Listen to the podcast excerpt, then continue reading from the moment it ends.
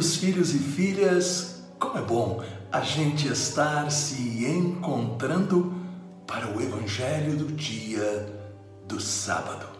Eu tenho a grande certeza, mais uma vez, Jesus vai falar ao seu coração.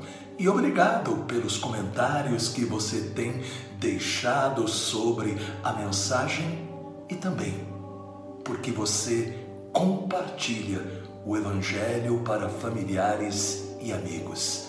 Deus abençoe a cada um de vocês. Peçamos o Espírito Santo. Pai querido, dai-nos a luz do Espírito Santo para que o alimento do Evangelho de hoje seja para nós fonte de graça e de bênção. Amém. Em nome do Pai, do Filho e do Espírito Santo. Amém. Proclamação do Evangelho de Nosso Senhor Jesus Cristo, segundo São Mateus, capítulo 14, versículos de 1 a 12.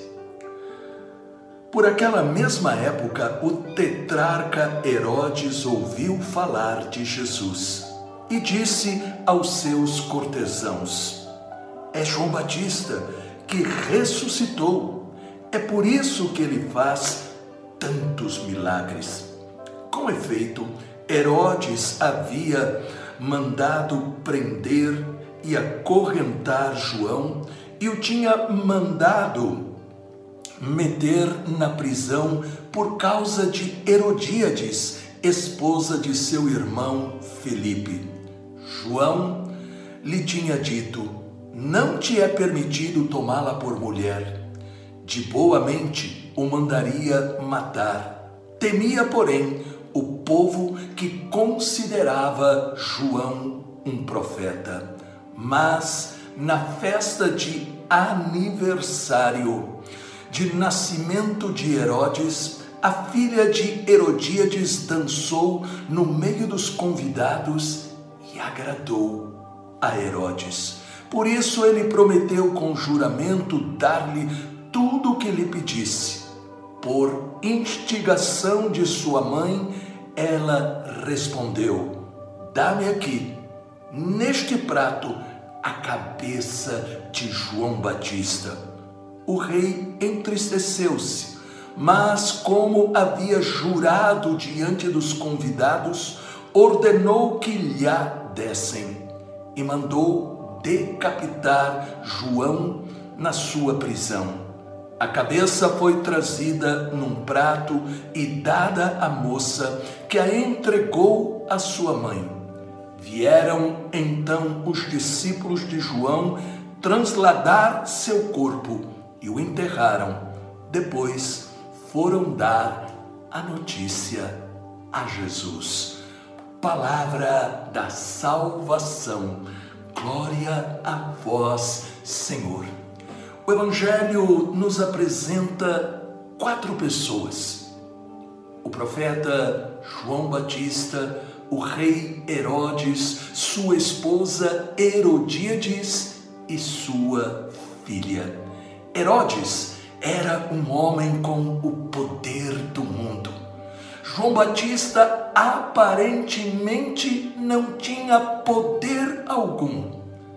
As duas mulheres tinham influência sobre o rei e se julgavam importantes. João Batista estava preso, mas era mais livre do que todos, porque ele não era injusto e nem praticava coisas más, e no seu coração estava Deus. Neste evangelho, a nossa atenção se volta para o efeito negativo que o mal produz na consciência de quem o pratica. As pessoas que praticam o mal, aos olhos dos outros, parecem seguras de si mesmas, mas no fundo vivem sempre com medo de ter que prestar contas do mal que praticam. É o caso de Herodes, diante do sucesso de Jesus. Ele, com medo, diz aí em Mateus 14, 2: É João Batista que ressuscitou. É por isso que ele faz tantos milagres.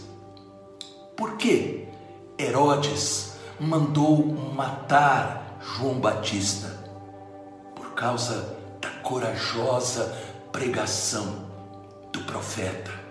Nós ouvimos aí em Mateus 14, 4, João lhe tinha dito: Não te é permitido tomá-la por mulher. Reparem, aqui aprendemos algo importante: que uma pessoa não vale somente por aquilo que ela faz externamente, mas também pela sua vida privada. João Batista não queria de modo algum condenar o rei, mas salvá-lo de uma situação que não traria felicidade para ele.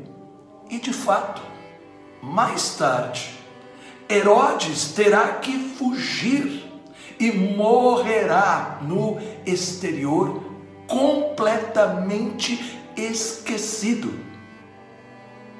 O Evangelho está nos chamando, primeiro, a examinar a nós mesmos, para nós não cairmos na tentação de sermos aqueles que sabem reparar o erro dos outros, mas não corrigem os seus próprios erros. Mas ao mesmo tempo, nós temos que olhar se nós estamos atentos para que nós não sejamos tentados a não enxergar o mal que às vezes aquelas pessoas que nós amamos praticam, para não discutir quantas vezes nós podemos, quem sabe, ficar em silêncio diante das escolhas erradas que parentes, amigos, pessoas próximas de nós tomam. Nós não temos a coragem de dizer: olha, você é infeliz, porque você está cometendo este erro. O Evangelho de hoje nos chama a seguir o exemplo de João Batista, lembrando-nos, porém, que ele nunca foi violento, mas apenas sincero. É sempre difícil dizer a verdade sem ser violento, com o propósito de salvar e não julgar não condenar para se sentir superior, dizer a verdade para estender a mão, para levar a pessoa para Deus, estender a mão para que a pessoa tenha um encontro vivo com Deus. Que nós possamos ser estes instrumentos para fazer com que as pessoas possam encontrar o caminho que leva à verdadeira felicidade. Pai maravilhoso, ilumina-nos para nós podermos seguir o exemplo de João Batista. Em nome do Pai, do Filho e do Espírito Santo. Amém. Este Evangelho falou ao seu coração, inspirou você deixe um comentário e compartilhe. Deus te abençoe, os anjos te protejam e salve Maria!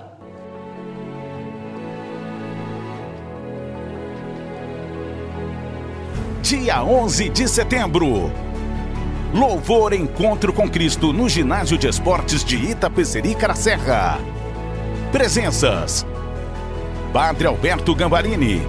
Estamos no início desta grande batalha espiritual que nós não devemos temer, mas que nós devemos estar preparados. Ironis Puldaro. O demônio pode me prender na tristeza, o demônio não pode me prender no desânimo e Marília Melo.